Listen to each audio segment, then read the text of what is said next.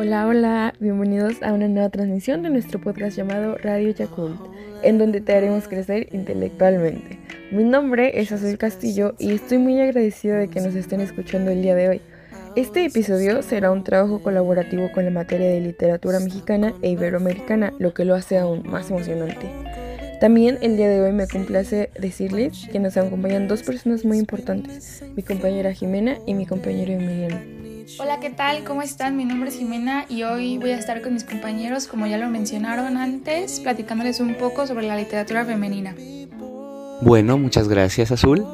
Pues yo soy Emiliano, sí, así es.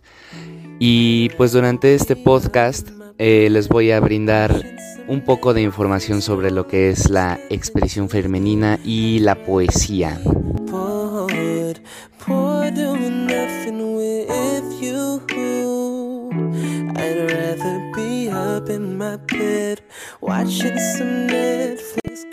Bueno, el día de hoy les estaremos hablando sobre la expresión femenina y para iniciar es importante saber que la literatura es un espacio fértil para la discusión de distintos asuntos, siendo uno de estos la clasificación y estudio de textos literarios producidos por mujeres. Para entrar más en contexto, creo que es importante saber la diferencia entre sexo y género. El primero refiriéndose a las características biológicas, fisiológicas y anatómicas que nos diferencia entre seres humanos.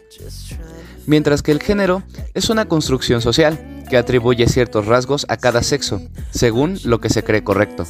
Creo que esto que mencionas es bastante importante, ya que a partir de esto se nos han otorgado diferentes labores, por ejemplo al hombre en la vida pública, mientras que a la mujer en la vida privada, considerándola un ser pasivo, débil y sensible. Gracias a esto, durante mucho tiempo se nos privó de la educación académica y la escritura no estaba a nuestro alcance. Pero siempre hubo mujeres que escribieron e hicieron públicas sus creaciones contra las normas establecidas, haciendo que a lo largo de los siglos se usara el término de literatura femenina. Esto para hacer referencia a obras escritas por mujeres y considerarlas obras que reflejaban la sensibilidad femenina.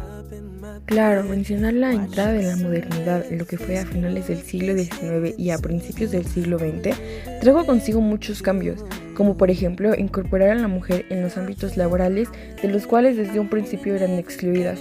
Pero no fue hasta 1960 en donde realmente se dio una discusión formal entre mujeres artistas en cuanto a su lugar y el lugar de su obra de creación, siendo ahí que el término de literatura femenina dejó de tener un sentido negativo y adquirió un nuevo significado totalmente diferente. Claramente así es, y algo relacionado con lo que acabas de mencionar es la literatura feminista, la cual se relaciona con el movimiento político, social y cultural del feminismo.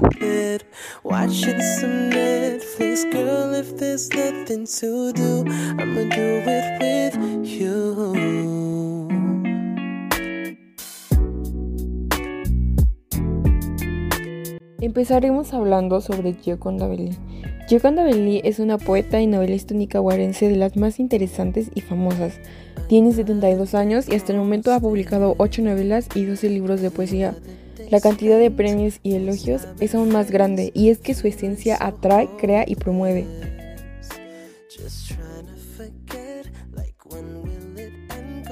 Gioconda en Managua, su ciudad, participó en la militancia contra la dictadura somocista.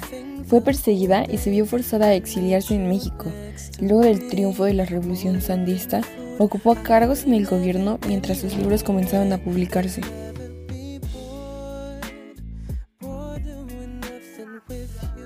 Ahora yo, su fiel servidor, les hablaré de la autora Gabriela Mistral, una mujer chilena que fue muy reconocida ya que fue la única mujer latina ganadora del Premio Nobel de Literatura. Nacida en Vicuña, Chile, el 6 de abril de 1889 y fallecida en Nueva York el 10 de enero de 1957. En su poesía era de hechos que le sucedían a las mujeres, por lo general madres, maestras y demás mujeres trabajadoras sumergidas en una crítica social.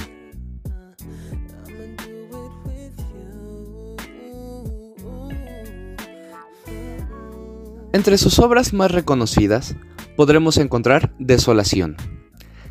En esa serie de poemas, de los cuales la primera edición apareció en Nueva York en el año 1922, Notamos cierta tristeza por su parte, ya que perdió a su pareja y también mostró su preocupación por los niños. Estaba dividido en cinco secciones, que son vida, escuela, infantiles, dolor y naturaleza. En la sección dolor agregó los sonetos de la muerte, con el cual ganó los Juegos Florales en 1914. También encontramos la obra Todas íbamos a ser reinas, en la que se centra en los tiernos momentos de la niñez. Cuenta la historia de cuatro niñas que viven un inocente sueño de ser reinas, de cuatro reinos sobre el mar, y tener a sus reyes cantadores lo que nos recuerda a los nostálgicos momentos en que siendo unos niños o niñas queríamos comernos el mundo de un mordisco. Y sin más por mi parte, vamos a una pequeña pausa para que después mi compañera Jimena les hable sobre la autora Marguerite Yourcenar.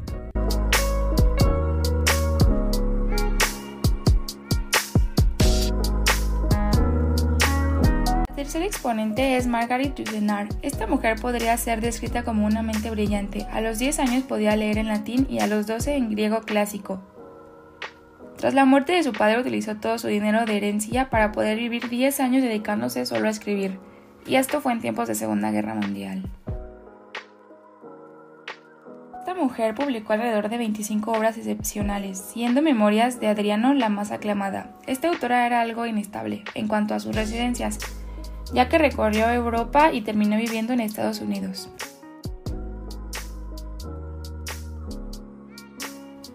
Muchas gracias Emiliano y Jimena por compartirnos la información.